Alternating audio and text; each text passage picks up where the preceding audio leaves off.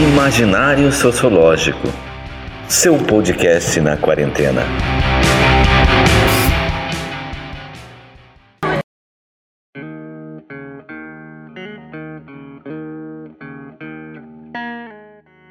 Olá, pessoal. Estamos aqui para mais um episódio do Imaginário Sociológico, podcast na quarentena. E dessa vez eu vou trabalhar, conversar um pouquinho aqui com o Samuel sobre uh, a questão da precarização. Samuel é um amigo né, de Brasília e a gente vai tentar trazer aqui algumas questões, né? Primeiramente, agradeço né, ter aceitado o convite de estar aqui né, conversando. E gostaria que se apresentasse um pouco, né, Samuel? Fale da tua trajetória, quem tu é, de onde é que tu veio. É isso. Uh, primeiramente, boa tarde, né, pessoal? Enfim, bom dia, boa tarde ou boa noite, né? Enfim, em função de, de, de, de quando e como e onde escutarão isso, né? Enfim, em que momento. Eu sou Samuel, eu sou sociólogo, eu sou um cidadão aí brasiliense, né? É, venho da, da Universidade de Brasília e atualmente estou é, prestes a concluir aí o doutorado em sociologia, né? Enfim, estou ainda em processo, né, de, de, escrita. Momentos finais. Momentos finais aí. É, não, isso aí. Grande, grandes vitórias da vida aí. É isso. Mas vamos tentar para conversar sobre esse tema que é bastante complicado, né, e bastante acho que emblemático do mundo que a gente vive hoje, né? Porque a precarização ela está aí e veio para ficar, né? Na verdade já uhum. tem vários. Primeiro que ela já vai ter vários nomes, tem precarização, uberização, né? Uh, enfim, a gente tem vários nomes modernos para isso, né? Mas todas falam da mesma coisa, né? Que é a questão de como o trabalho, uhum. os direitos trabalhistas têm sido perdidos ao longo do tempo, né? E acho que para começar esse debate, uhum. tem que pensar um pouquinho, né, como é que, quando que a gente pode marcar um pouco esse, essa, esse processo paulatino de destruição de direitos trabalhistas, né, de destruição uhum. do, do processo de aposentadoria, né, de perda de horas de trabalho, enfim, de tudo, de todo esse quadro aí que a gente está vivenciando hoje aí, né? Quando que a gente pode marcar mais ou menos aí, Samuel, essa, essa derrocada aí da, dos direitos trabalhistas? Olha, Márcio, é, no meu modo de ver, enfim, a gente tem que pensar o processo de precarização do trabalho dentro, enfim, do, da, da, dinâmica da, da, reestruturação produtiva, né? Que começa ali no, no, enfim, tem seu marco ali com a crise do petróleo no início da década de, de 70, né? Uhum. É, esse processo, enfim, ele vem em função né, de uma crise e com o objetivo de, enfim, recuperar a taxa de lucro, né, enfim, a dinâmica da economia, fundamentalmente dos países centrais do capitalismo, né, do globo. É, enfim, como o próprio Mesaros também vai apontar, se cria, né, a partir eh, dos gestores do capital, né, no, nos países centrais, é, formas de contratendência, né, com o objetivo de recuperar a taxa de lucro, com o objetivo, enfim, de manter a dinâmica de, valoriza de valorização do capital. Né? Então, enfim, no meu modo de ver, não se, não, é, se pode pensar a precarização do trabalho né, descolada dentro desses novos mecanismos de, de, de, enfim, de tentativa de manutenção da valorização do capital, né? Enfim, acho que é, como o próprio Marx apontava lá no Manifesto do Partido Comunista, né? A burguesia ela precisa revolucionar incessantemente seus meios de produção, né? E quando ela não ela não faz isso, né? É, é, aí recuperando mesários, ela cria essas contratendências, né? Com o objetivo de constituir novamente, enfim, de, de direcionar novamente o processo produtivo, né? E para isso ela usa de diversas estratégias, né? Tanto no campo ideológico, né? É, enfim, na constituição de, de uma racionalidade no caso, como é vivenciada agora, uma racionalidade neoliberal, como é, no campo da, da reestruturação é, propriamente produtiva, né? e é, como no, no, campo de uma reestruturação capitalista, que pensa também a reestruturação produtiva aliada a, a, a políticas né, e a medidas neoliberais. Né? Então, assim, ela vem dentro desse arcabouço, né, desse conjunto de elementos e ela não pode ser pensada separadamente, né? Enfim, porque ela não acontece do nada, né? Ela acontece dentro dessa dinâmica. E claro, esse processo iniciado na década de 70, né, de reconfiguração, ele vai tendo, aí me corrija se eu estou errado, né, ele vai tendo uma dinamização a partir também ali da década de 80 e 90 com a conformação das, dos novos modos de trabalho pela informatização, né? Que a gente vai ter ali todo o processo de criação dos parques computacionais, né? Acho que começa nos bancos, provavelmente, né? Uhum. Esse primeiro esse primeiro movimento, né? De, de, uhum. de, de, precarização pela tecnologia, né? E, uhum. e como é que tu tem alguma ideia de como é que isso impactou assim no sentido mais amplo a economia e, a, e o segmento trabalhista? Sim, Márcio, é, eu colocaria dentro de, de, desses elementos que você está colocando, né? Por exemplo, até fiz aqui algumas anotações. A gente tem os círculos de controle de qualidade, né? Nessa época que eram grupos de trabalhadores, né? Hum.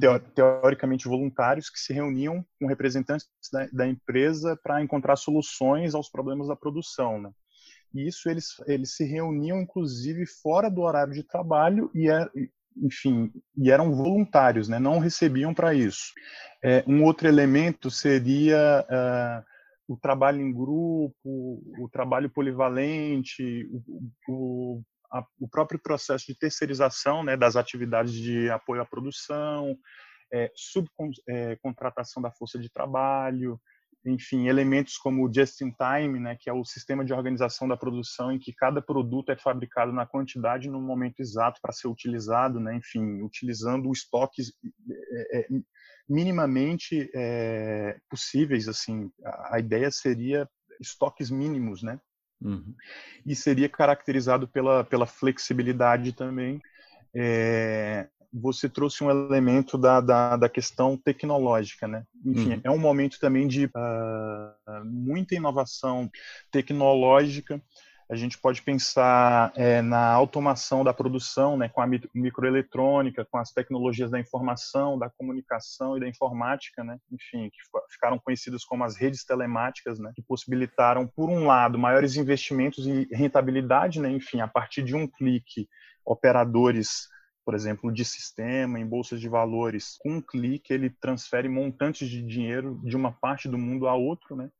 E por outro lado, é, elas conformaram novas formas de exploração da força de trabalho também. Se a gente for avaliar, por exemplo, o, os impactos disso no mundo atual, é, a gente pode pensar, inclusive, né, enfim, no, no, processo de uberização do trabalho, né?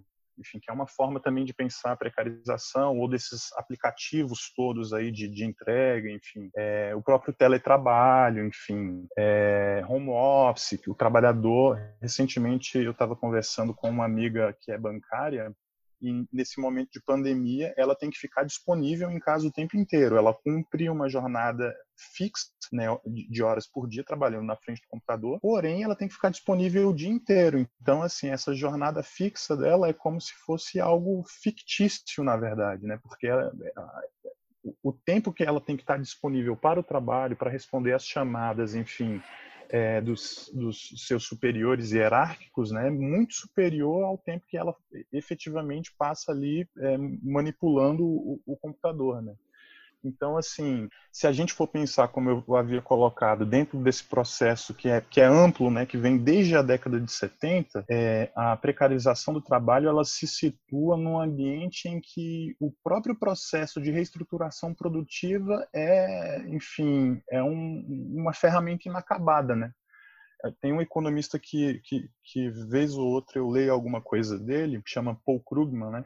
Ele vai dizer que, enfim, esses projetos de austeridade, na verdade, eles servem como uma espécie de ideologia para retirada de direitos sociais, né? Fala assim, ó, no tempo de crise, vamos retirar o direito, vamos flexibilizar é, as leis trabalhistas, mas quando se passa essa crise, esses direitos eles não são, é, enfim, novamente concedidos, né? Então, pensando amplamente é, todo esse processo de precarização do trabalho, eles fazem parte desse projeto, né, que eu estou colocando aqui como um projeto inacabado, que surge nesses momentos em que, enfim, o, os gestores do capital necessitam, é, é, é enfim, externalizar as, as, as dificuldades e, a, e, as agruras, né, das crises e, enfim, na produção e, e por aí vai. E, e, eu acho interessante isso, claro, a gente pegando esse quadro que tu está traçando, né, bem mais bem robusto, né, a gente vai ter ah, toda essa dimensão uh, econômica, né, que levou a isso, uhum. uh, uma dimensão tecnológica que levou a isso, uma dimensão de reorganização do trabalho, né, são essas três. Mas junto a isso a gente tem também uma dimensão discursiva, né, uhum. porque uh, a gente vai pegar e cada ano isso é mais intenso, né, essas ideias de de ampliação da, como é que eu vou dizer, não é da competitividade eh, pessoal, mas de da pessoa ser mais produtiva, né? Que ela se uhum. torne cada vez mais produtiva, que ela organize sempre melhor o tempo, que ela sempre busque uhum. otimizar as suas ações para render mais. É insano, né? Até eu estava uhum. vendo uhum. alguns alguns índices, né, em termos de quantidade de, a, pegando aquelas a, a, teoria bem marxista, né, de, de digamos de ó, quantas horas de trabalho seriam necessárias para manter a minha para produzir aquilo que eu precisaria para a minha existência, né? Uhum. Seria coisa como uma ou duas horas de trabalho no mundo que a gente vive uhum. hoje, justamente em função chutando alto umas três horas, né? É, chutando alto chutando... umas três horas. É justamente devido à automação do trabalho e tudo mais, porque você faz muito mais coisa em menos tempo, justamente porque tem tecnologia para isso. E ao uhum. contrário do que do que poderia ser, não, a gente trabalha justamente com esses processos de home office 12, né, 10, uhum. 12 horas fácil, porque como, quando tu uhum. perde a barreira entre a hora que tu começa e a hora que tu vai embora do trabalho, né, tu perde essa, esses marcadores de tempo para saber aonde começa, termina a minha vida dentro do trabalho e começa a minha vida pessoal, porque no home office isso, isso se perde. Uh, a gente acaba tendo todo um processo discursivo, não, mas é assim mesmo, a gente tem que dar o nosso máximo, porque o, aí começa a ter aqueles discursos, não, mas o mundo está em crise, a gente tem que lutar e, e, e trabalhar o, o máximo possível para que as coisas se normalizem. É sempre um discurso de que é assim, a gente tem que uhum. Eh, dar o nosso máximo sempre, pensando que um dia vai melhorar e esse dia nunca vem, né? Nunca melhora, só piora, né? Uhum. É, é, engraçado assim você tá, você tá apontando isso porque é justamente isso assim né eu coloquei aqui a questão da reestruturação produtiva da década de 70 uhum. mas enfim eu acho que cabe dizer inclusive que desde pelo menos a, segunda metade do século XVIII, né, um período que ficou caracterizado ali como capitalismo industrial, ocorrem intensos processos de reestruturação produtiva. Né? Ela não é algo, é, enfim, especificamente do, do, do, nosso tempo, da nossa época. É algo que já acontece já aí há, há, há alguns séculos. Né? E interessante isso que o próprio Marx também ele, ele vai apontar ali que a contínua revolução da produção lá no, no, no manifesto, né, o abalo constante de todas as condições sociais, é, a incerteza e a agitação distinguiria o nosso tempo do, do, do, de todas as épocas precedentes, né? Por isso que, enfim, eu recupero ali a ideia de, enfim, de revolução incessante dos meios de produção, né? Que como, como ele vai apontar. Mas, assim, dentro do que você coloca, é, eu lembro muito bem que todos esses teóricos que vão advogar, enfim, que a, a, a tecnologia traria, é, enfim, benefícios para o mundo do trabalho, né? É, enfim, muitos deles vão inclusive advogar a própria fim, o próprio fim da história e por aí vai, que enfim a gente não teria digamos, mais uh, o trabalho não seria mais central na nossa sociedade. Todos eles vão usar a tecnologia como esse elemento, né, para para para para fazer esse tipo de defesa. Quando na verdade o que o que ficou colocado foi justamente o contrário, né, que enfim esse processo de inovação tecnológica, enfim o avanço, né, de todas essas esses elementos tecnológicos, eles na verdade vieram para, para intensificar ainda mais né, os ritmos de trabalho, para tentar extrair ainda mais é, mais valia, né? Enfim, é, extenuar mesmo ao máximo, poder, enfim, deixando o trabalhador é, é, digamos assim, sem acesso, né? Sem acesso a direitos mínimos. Né? A ideia de extenuação, eu diria que, enfim, seria o elemento central, né? Usar a tecnologia para intensificar ainda mais e para retirar ainda mais, é, mais valor dali, né? Uhum. Não, é, é, é, interessante porque esse processo, né, que ele é, é bastante emblemático no mundo que a gente está vivendo hoje, né, ele, ele encontra algumas, é, no meu ponto de vista, pelo menos, algumas bizarrices que a gente tem hoje do ponto de vista formativo acabam advindo desse processo. Por exemplo, veja esses, esse, essas figuras chamadas coach quântico, né? Uhum são figuras absolutamente bizarras, né? Mas no fundo, o que eles querem como proposta é tornar as pessoas mais produtivas. Esse, essa é a finalidade deles, né? Através de um discurso meio uh, empreendedor, né? Meio uh, esotérico. Autoajuda também, né? É, é uma, uma autoajuda, é uma mistura de autoajuda, empreendedorismo e esoterismo, né? Eles misturam uhum. esses três componentes e eles dão uma justificativa para esse processo de, de, de, evolução e tudo mais, né, da pessoa evoluindo e tudo, eh, dentro desse quadro. Então, ele dá ao mesmo tempo uma agência para a pessoa ganhar mais dinheiro, né? Porque esse é um, é um horizonte que eles têm, a dimensão uhum. empreendedora, uma dimensão de autoajuda, como viver melhor e coisa, e tem uma dimensão espiritualista junto, né? Ele congrega uhum. três elementos que fazem parte da nossa cultura brasileira de uma uhum. forma muito extensa, né? A gente nunca pode esquecer a, a, a, dimensão de uma certa religiosidade ou crença é muito presente no, no contexto brasileiro de diversas formas, né? E, e, essas figuras congregam isso e dão um discurso justamente de aumento de produtividade, vão criando elementos discursivos que justificam, não só justificam é isso que a gente está tentando debater aqui como positivam isso, né? Não, é assim mesmo. Uhum. E tu consegue viver bem sendo, trabalhando 200 horas por dia, sabe? Uhum. É possível. É, tem um autor que, que eu gosto, enfim, dois autores, né, na verdade, escreveram um livro intitulado de A Nova Razão do Mundo, né? Ensaio uhum. sobre a sociedade neoliberal, o Dardot e o Laval, que eles vão falar um pouco disso, assim, dessa dimensão discursiva e ideológica mesmo, né? De nova racionalidade quer dizer, é, fazer o horizonte que a gente tem é esse, e de fato a gente tem que, é, é, o que eu estou colocando aqui, a sociedade do capital, né? É isso que ela quer, né? É, enfim, ela quer que nós, enfim, não não discutamos isso, que nós aceitemos, enfim, que, que as coisas estão conformadas dessa forma e, enfim, que o horizonte é esse. E aí você trouxe esse exemplo do, do, do coach, uh, enfim, ele encaixa bem, né? Porque ele vai uh, tentar trazer para o horizonte esse sujeito que está fora da curva, né? Enfim, olha, você precisa ser individualista, você precisa ter esse conjunto de crenças, enfim, você é empresário de si mesmo, né?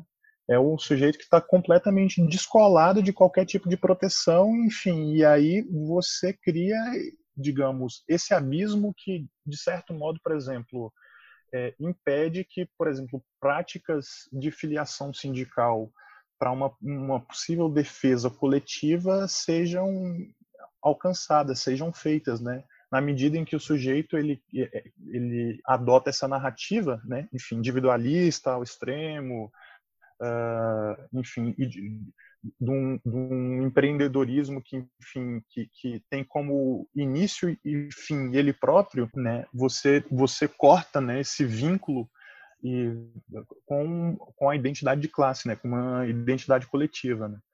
Então, assim, é, é, é por isso que eu gosto de pensar dentro dessa dinâmica, enfim, mais ampla, porque de certo modo a, esse próprio processo de reestruturação que, enfim, que, que eu estou chamando aqui de, de, um processo inacabado, né, que vem desde a década de 70, mas que no Brasil adquire uma dimensão mais ampla a partir do, dos anos 90, né, e agora, depois de 2017, tem uma continuidade disso, né, eles, eles, eles compreendem algo também que a gente poderia chamar até uh, de mundialização do, do, capital, né? Estaria dentro desse contexto de mundialização do, do capital, né? De novas dinâmicas onde a tecnologia, onde essas narrativas e essa ideologia, né, uh, individual, enfim, conformam é, esse complexo, né, amplo de, de, de diretrizes, digamos assim, né?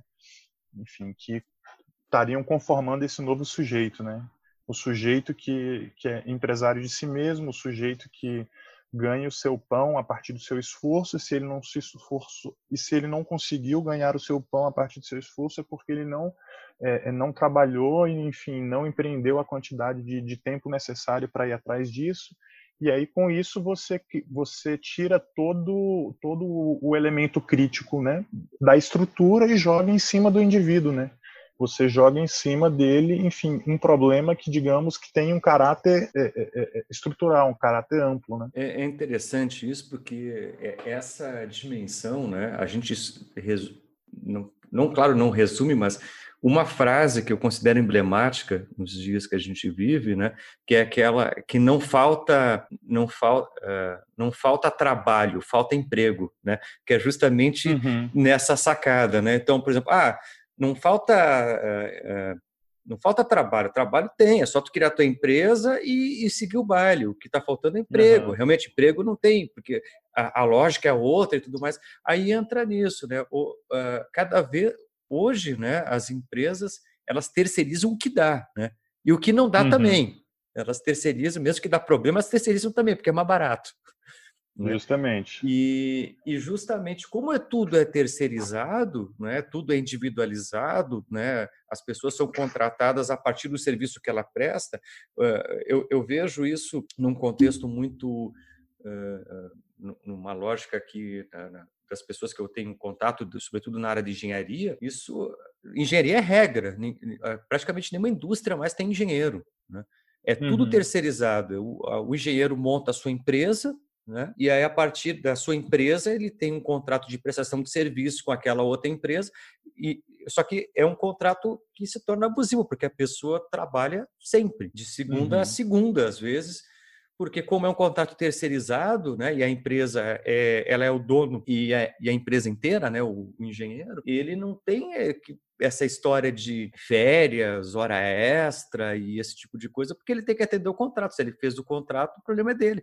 Né? Não existe direito trabalhista para si próprio, né? Uhum. Se a pessoa é a empresa, né? E, uhum. e as empresas maiores se deram conta disso já faz um bom tempo. Então, Hoje, mesmo alguém recém-formado, por exemplo, numa área de engenharia, conseguir um emprego é muito difícil. Ele vai ter que montar uhum. uma empresa, correr atrás de, de, né, de tentar fechar acordos com outras empresas que detêm a demanda de, de, de algum engenheiro e vão trabalhar que nem uns condenados e ganhando pouco, em geral. Ela tem que ter, trabalhar para uhum. três, quatro empresas para ter um salário digno, né? Coisa que antigamente se conseguia trabalhando para uma empresa sendo contratado, né? Porque justamente não tem mais essa obrigatoriedade de determinados serviços serem ter um, um, um, um, por exemplo, um responsável técnico de uma empresa não precisa ser um funcionário da empresa há já um bom tempo, pode ser terceirizado, né?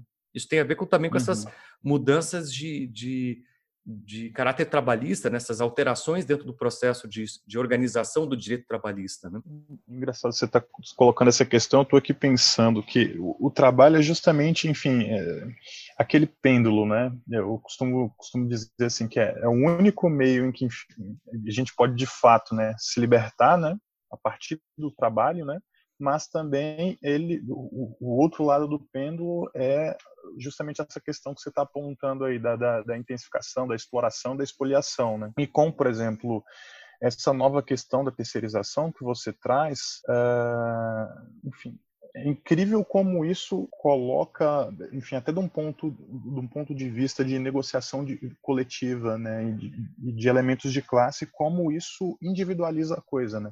Porque a partir de 2017 agora, um dos grandes elementos é que é, essa, essa, essa negociação coletiva vai estar descentralizada. Você vai negociar não mais com, com uma entidade de classe, né? Você pode negociar com, com o próprio trabalhador, né? Isso enfraquece, é, é, enfraquece por um lado, enfim, do ponto de vista de direitos sociais, né, uh, o, o, o, trabalhador e fortalece, por outro, o, o, empregador, né? Na medida em que, enfim, que o negociado vale sobre o, legislado, né? Enfim, que você não tem os organismos de representação de classe você, e você negocia com, com o próprio trabalhador, enfim, a, a, relação de poder que você constitui entre um empregador e um, e um trabalhador é uma, né? E é, imagino que a partir dessa relação de poder que está tá colocada, que, enfim, já é instituída, né? Enfim, pela, pela venda da força de trabalho ali, o, o, trabalhador tenha menos poder do que o empregador e, portanto, numa negociação dela, dificilmente ele vai sair, é, é, é, é, enfim, vitorioso, né? Ah, sim, sem dúvida, né? Quando a gente começa a ter esses processos de individuação, né, do, do da política trabalhista, que é isso que está em jogo, né? Uhum. Uh, a política ela é um bem coletivo por excelência, ela não é um bem individual, não se faz política individualmente. Né? Uhum. A, a, política, desde que a gente vai pegar, desde a Grécia, ela é um uhum. bem coletivo. Óbvio que ao, ao, passar do tempo ela foi sendo ampliada, né? que o que é o coletivo uhum. da política, ele na, na, sua origem era muito restrito, né? Ele vai se uhum. ampliando, a ideia de povo vai sendo ampliada e isso são ganhos que a gente tem ao longo da história. E, uhum. e a gente está chegando num ponto em que esses ganhos, né, isso bem dizer, a partir da década de 80, que a gente começa a ter todos os processos de crise do estado de bem-estar social, né, que acabam uhum. entrando em derrocada, a gente acaba tendo toda uma ascensão de, de políticas uh, liberais no mundo inteiro, né, como, como saídas. Uhum. Isso, isso é intensificado com a crise de 2008, né, no, no uhum. mundo, né, quando teve aquela crise da, da é, da bolha, né, que explodiu nos Estados Unidos, uh, o processo, uh, os países que entraram em crise, com exceção acho que de Portugal, só todos uh, usaram saídas mais liberais, né, no sentido justamente uhum. de flexibilizar a direito trabalhista, de reduzir,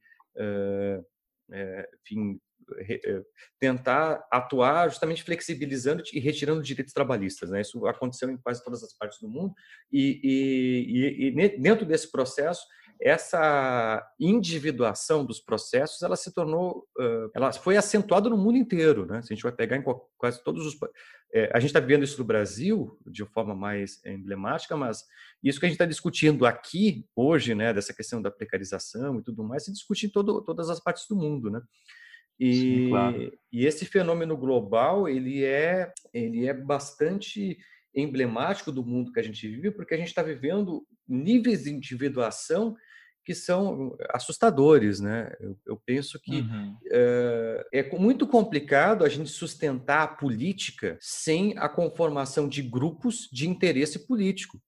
Né? Uhum. E o, o, a, as classes trabalhistas, os sindicatos, eles são isso, eles surgiram para isso. Né? Enfim, existe uma uhum. classe trabalhista com características próprias, e essa classe trabalhista, para se proteger, ela precisa criar um, um, grupo político que reivindica determinados direitos para aquele, aquele, aquele grupo ali que existe. Né? Ah, tanto é que a gente vai ter a história né, dos uh, sindicatos uh, dos operários, né, o sindicato dos trabalhadores, cada categoria de trabalhador em geral tinha seu sindicato, professores, trabalhadores industriais, enfim, eh, eh, as formações dos sindicatos é justamente nesse, nessa, com essa ideia, né? Enfim, eu tenho um grupo político, esse grupo político para ter força ele se organiza e faz as suas reivindicações. No mundo que a gente vive individualizado, justamente que a gente trabalha a partir da empresa que sou eu, né? Eu sou a minha empresa uhum. e eu busco o, a, o meu a minha vida e tudo mais, a possibilidade de, ah, de construção de associações políticas é muito baixo. Né? Uhum. E isso, em, em, outro sentido, também vai gerando cada vez mais descrédito dentro dos, dessas organizações uh, políticas, porque uma organização política ela não tem a lógica de operação da minha vontade. Né? Ela vai ter uma lógica de operação de uma vontade coletiva, que eventualmente não é a que eu tenho, não é a visão de mundo que eu concordo, mas se eu, eu pertenço a uma organização política, entendo a importância dela e sei por que, que ela existe, mesmo que eu não concorde, eu vou apoiar ela, porque eu sei da importância daquela associação. No mundo que a gente vive, não, as pessoas não só não apoiam, como contestam e são contra ela. Então, é muito. A gente está muito refém do ponto de vista político do ego das pessoas. Né? É uma uhum. política de egos. Né? Que é muito complicada, porque isso não gera construção coletiva alguma. Eu não consigo pensar em, em uma retomada política, e eu falo política em sentido bem amplo mesmo, mesmo no sentido, digamos, de, de uma organização política para uma nação mesmo, de pensar assim, pô, a gente quer que o Brasil se torne tal coisa. Eu, isso, no mundo que a gente vive hoje, diretrizes básicas, do, uh, direcionamentos políticos básicos são muito difíceis de serem construídos, sabe? em função desse individualismo todo que a gente acaba uh, vivendo, né? Uhum. É, Márcio, eu acho que a gente tem que pensar, enfim, todos esses processos é, é, não descolados dessa perspectiva, a meu ver, ideológica mesmo que você tem colocado, né? Enfim, não tem como pensar política sem pensar interesse, né? Enfim, a Sim. Se a gente, a depender da teoria, no mínimo a gente pode dizer que a sociedade é dividida por grupos de interesses, né? E que as pessoas buscam, enfim, interesses diversos, né? É, dentro dessa, dessa perspectiva, dentro dessa arena que é o terreno político, né? Enfim, há esses grupos. Uh, você trouxe um, uma questão aí, enfim, a partir da década de 80 com o desmonte, né? Enfim, que você vai falar do, desmonte do, do, do estado de bem-estar, enfim, o, o, desmonte de todos esses elementos que estariam ali conformando uma espécie de, de, de, de enfim, compromisso keynesiano ou, ou, ou, ou, pacto fordista até. Acho que o capital, a partir disso, ele cria, enfim, uma série de respostas e medidas né, para esse processo de crise que é, é, desemboca nessa, nessa questão ideológica que você tem, você tem levantado aí. É, é, é, por isso que, assim, no início da minha fala, eu coloquei essas três dimensões, né? A dimensão política, a dimensão econômica e uma dimensão ideológica, né? Porque elas fazem parte, enfim, dessa conformação da conformação dessa nova racionalidade, né? Enfim, por um lado você tinha privatização e venda de ativos públicos, enfim, no Brasil, estou recortando aqui a partir da década de 70, mas isso vem forte da década de 90 no Brasil, né? É, desregulamentação do próprio mercado de trabalho, enfim, é ali que já começa, né, uh, que a terceirização, enfim, começa a tomar bastante volume, né, antes de, de ir para a área fim agora, é, a própria flexibilização do processo produtivo, né, o espraiamento né, da produção, enfim, para enfim territórios que, inclusive, as leis trabalhistas fossem é, é, mais favoráveis ao, aos empregadores do que aos trabalhadores, né, necessariamente, né. E, é, políticas econômicas de controle da inflação, é, abertura dos mercados para investimento externo, né, é, diminuição e participação do Estado é, no que a gente vai colocar aí como essas, essas questões de ordem, enfim, social, né, do próprio estado de bem-estar social e de direitos, né, seguridade, pensando num, num, num contexto amplo é, todos esses elementos eles vão conformar esse, esses, esses, três eixos né, que a gente está trazendo aqui, que seria o, o, o, eixo político, né, enfim, na terreno dos, no, no terreno dos interesses, o econômico, né, tentativa de diminuir custos, por um lado, né, enfim, custos com, com que a gente poderia chamar aí, custos com salário, né, custos com, com capital é, variável e é, melhorar, enfim, é, é o, o, o, custo por parte do, do empregador, por parte do empresário, né, por parte da, da classe dirigente, né. Quadro, esse panorama, ele é bem, bem, bem... Ele, ele, é complexo e ele precisa, enfim, que a gente tenha tenha, tenha cuidado com o terreno, né? Porque Uh, assim, não raras vezes a gente se pega reproduzindo, né? É, esse, essa, essa narrativa que é construída, porque, enfim, isso eu acho que já está. É, enfim, o que está sendo colocado vai para, enfim, no intuito de conformar um novo sujeito, né? E esse novo sujeito, essa nova racionalidade, ela cria, enfim, ela cria suas próprias asas também, né? Na medida em que, enfim, tu conforma esse novo sujeito, esse sujeito ele age a partir, enfim, dessa nova moral que é estabelecida, né? enfim, dessa nova forma de pensar, de agir, de sentir, né? Enfim, ela, ela, ela conforma esse ambiente, né? Esse ambiente. É por isso que, enfim, eu acho que é importante, do ponto de vista analítico mesmo, a gente olhar para esses eixos, né? Que são vários terrenos aí, né? É, é bem, eu acho bem interessante isso, porque a gente vai pegar, uh, justamente como tu essa dimensão é uma dimensão totalizante, né? Porque a gente está tá discutindo uhum. aqui o processo.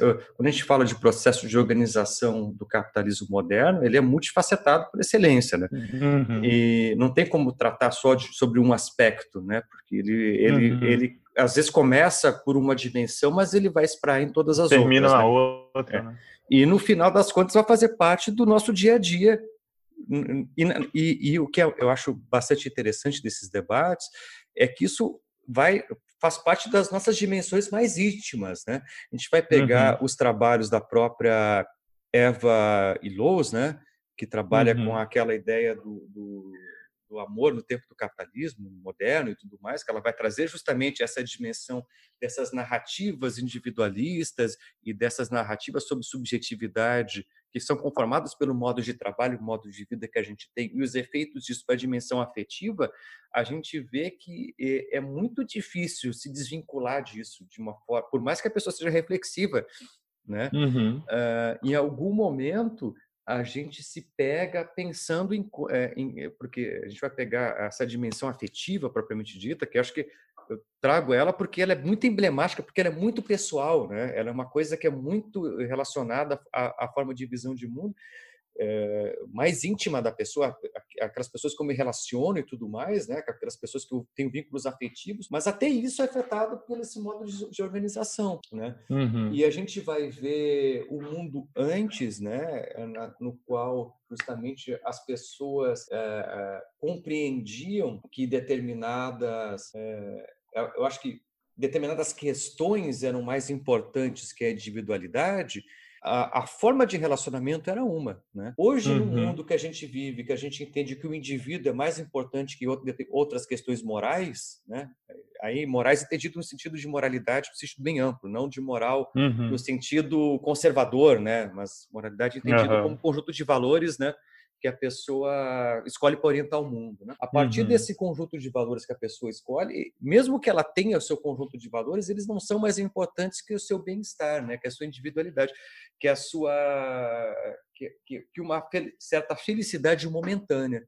Né? Então, mesmo uhum. nesses processos né, bem individuais, a gente tem essa uh, é essa vinculação, essa entrada né, de todo esse disso que a gente está discutindo, com parâmetros mais relacionados ao trabalho, mas também na constituição da subjetividade, o que é uma coisa absolutamente uhum. bizarra, né? Que a gente vai pensar de tão uh, claro, a gente que é sociólogo fica mais claro isso, né? Mas quando a gente uh, tenta conversar com pessoas que são fora da sociologia, elas, ela acham que a gente está é, paranoico, né? Mas não é. Idealizando o mundo, né? É. Enfim, mas o é mundo é, assim. É, né?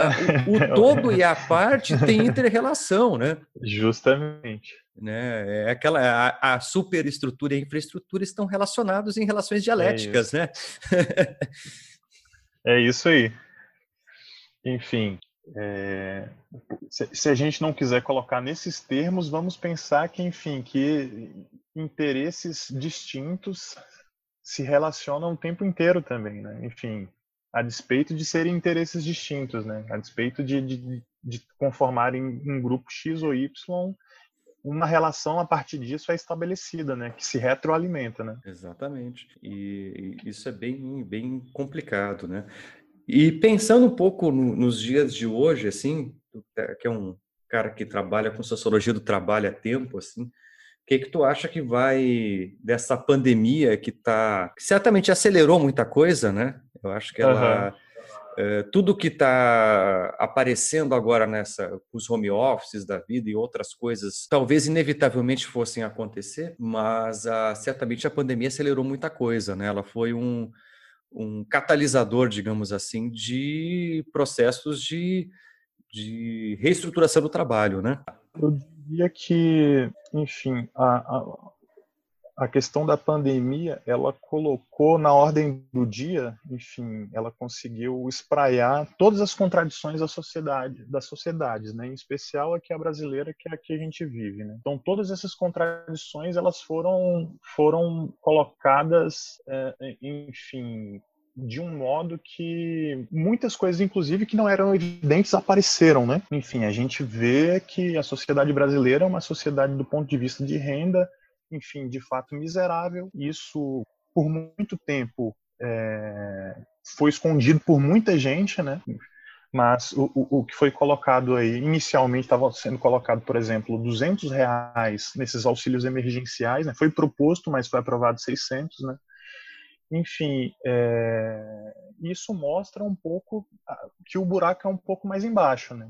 Na minha, no meu modo de ver, o que se avizinha é uma crise sistêmica que vai ser, enfim, evidenciada pela incapacidade que o, o próprio mercado né, tem em dar as respostas né, necessárias e fundamentais para a população, né? Assim, uh, engraçado pensar porque antes do, do da pandemia se, se tentava construir uma narrativa de que estávamos em uma crise absurda, que o Estado não tinha dinheiro e que, enfim, e, para isso precisava reformar uma série de áreas, né, entendendo reforma como, como destruição de direitos, né, desmantelamento do que restava de, de, de, de garantias mínimas né, para a população.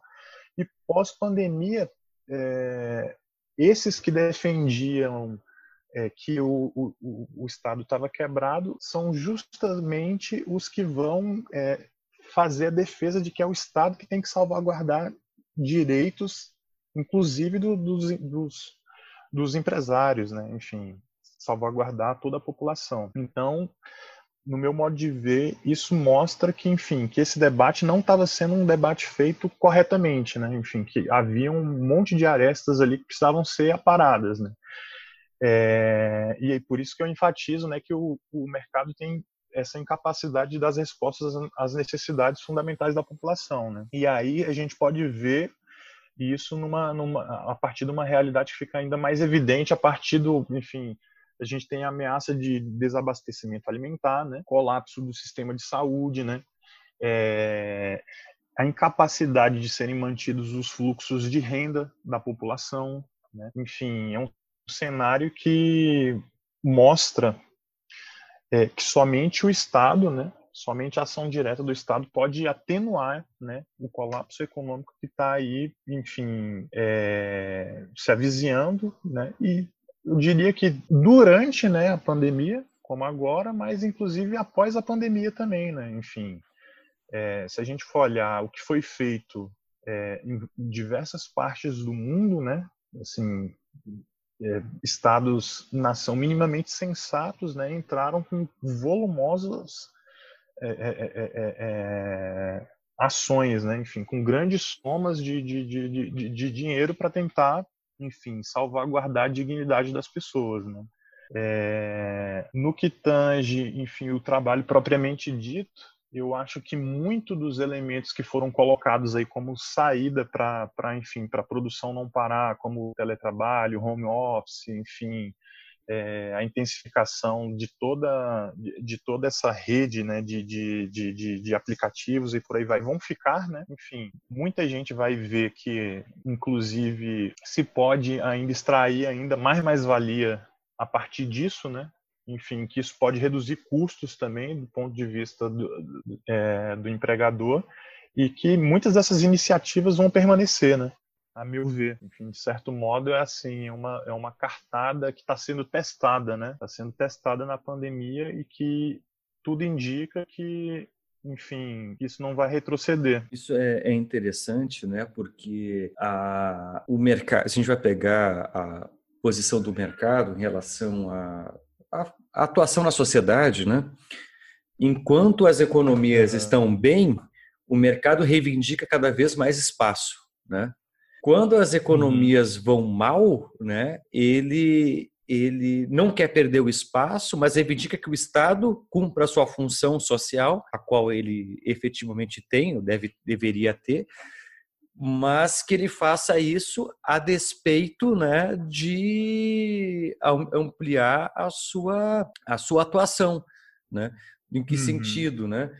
É, tanto é que são debates que inexistem, né? Quer dizer, existem, mas não, não são mal encaminhados, né? Por exemplo, esse debate sobre taxação de grandes fortunas, que é um debate uhum. sólido, feito em vários lugares do mundo, aqui no Brasil ele é inegociável, né?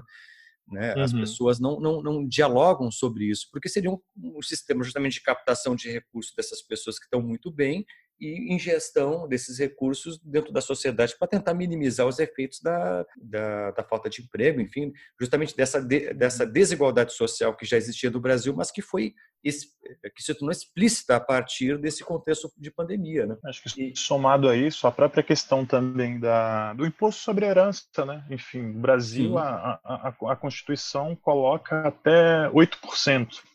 Uh, em geral, o que é aplicado é 4%, né? Hum. Enfim, é, em países como os Estados Unidos, esse número ultrapassa 30%, né? Eu acho que a gente tem um grande, enfim, um grande debate, né? Tem um grande debate a ser feito aí, e dentro dessa dinâmica da, da, da questão do, do de, de, taxar as grandes fortunas, ou da, da, própria dívida pública também, enfim, se a gente for pensar em termos de dívida pública, o Equador tem um exemplo que está aqui perto que pode ser levantado, né? Que enfim, depois que fez a auditoria da dívida, conseguiu sair de uma situação dificílima, né?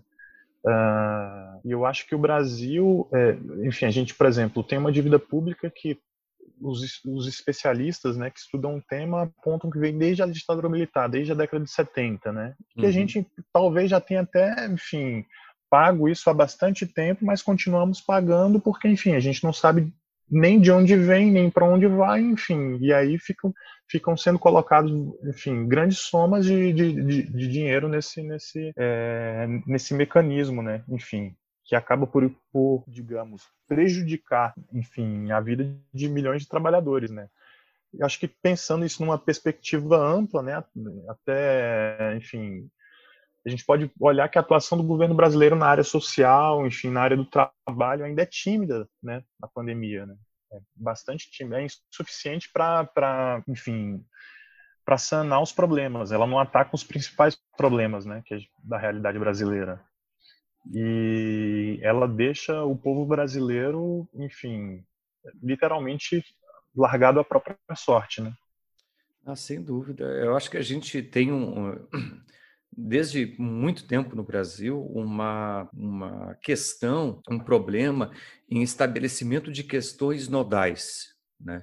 De quais são as uhum. questões uhum. eh, essenciais para a gente de fato resolver ah, problemas brasileiros, né? Onde estão as questões? Quais são os pontos que a gente efetivamente deve atacar enquanto política, né? Em termos de política pública porque é justamente isso, né? A gente vai pegar esse debate sobre a própria flexibilização né, do, do sistema de, de aposentadorias, sendo que, ao mesmo tempo, existe uma dívida de grandes empresas que não só pagaria toda a dívida pública, to, toda a questão da previdência, como daria, daria dinheiro, sobraria dinheiro para isso. Uhum. Se as empresas que sonegam justamente o, o, o, INSS e outras coisas do gênero pagassem aquilo que devem, né?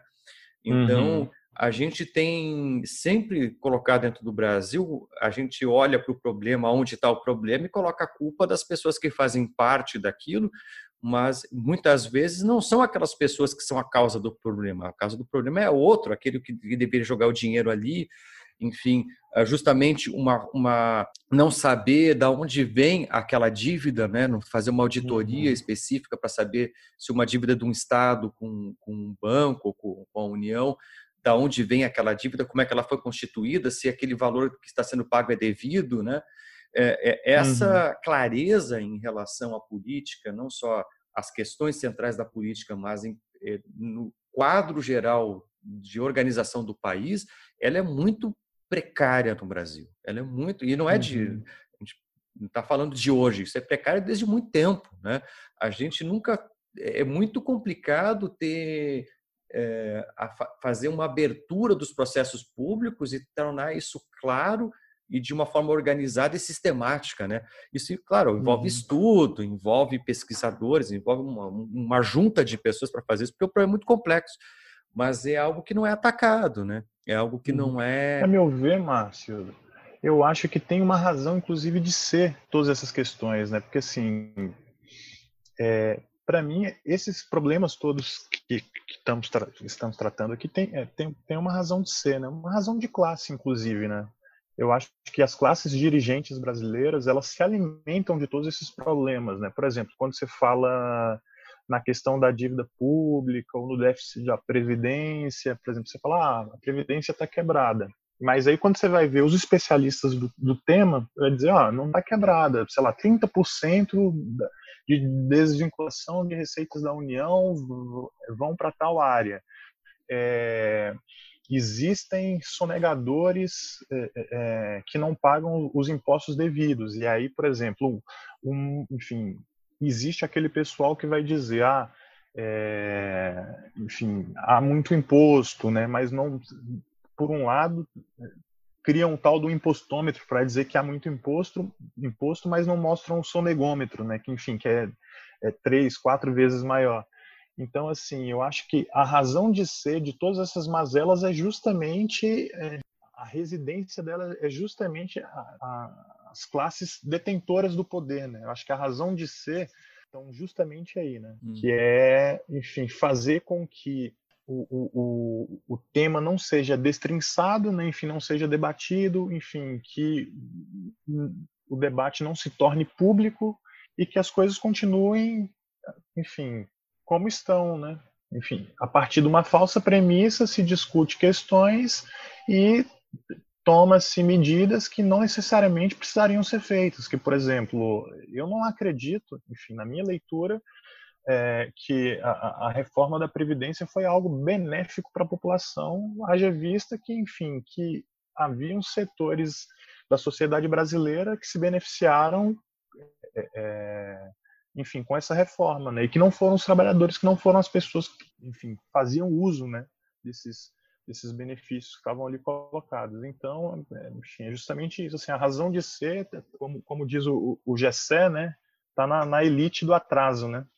É, Eu acho que exatamente. a gente poderia a gente poderia colocar por aí, enfim, em bom em bom em bom português. Bom, Samuel, acho que vamos encaminhando para o final aqui. Já deu mais ou menos tempo. Quer falar mais alguma coisa? Deixar algum recado aí? Pode fazer, Olha, ah, pode fazer outra propaganda, viu? Assim, ó. Pode, pode, pode fazer o um merchan aí? Pode, esse é o Olha momento só. Oi, pessoal, enfim, eu tô com, com um livro né, que chama Faces da Reestruturação Produtiva, lançado pela editora PIC do Paraná. Enfim, por conta da pandemia, não, eu não pude fazer o lançamento físico, né, mas vocês podem encontrar aí nas livrarias online, enfim, podem comprar. O livro está saindo aí a cerca de 50, 52 reais. O livro físico e o e-book a 23 reais. Então, se vocês puderem me dar uma força, quiserem entender um pouquinho sobre esse debate né, que a gente colocou aqui, neoliberalismo, globalização, reestruturação produtiva, terceirização, tem um pouquinho dessas discussões lá. E, enfim, puderem me ajudar comprando né, esse material, vocês está, é, estarão fazendo aí um, um, um grande negócio. Não, pode deixar, eu vou botar o link junto com, com o link do podcast e vai o link do teu livro lá. Ah, perfeito. E daí o é pessoal isso. que tiver interesse já está tá, tá escutando o podcast assim, em algum lugar aqui tá, tá o link. É isso, é um podcast feito por, por, pessoas, por trabalhadores, enfim, no, no, caso, eu, pai de família, agora, enfim, estou meio cansado aqui, espero que as discussões tenham, tenham servido aí e peço desculpas se porventura não conseguir responder uma ou outra questão. Numa outra oportunidade a gente pode aprofundar ainda mais. Não, que é isso. Eu que agradeço aí eu ter aceitado o convite e por esse papo aí que é sempre agradável, né, Samuel? Valeu mesmo por, é por tudo aí. Eu que agradeço, Márcio.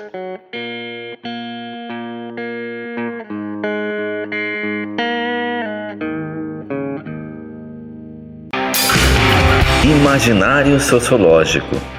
Seu podcast na quarentena.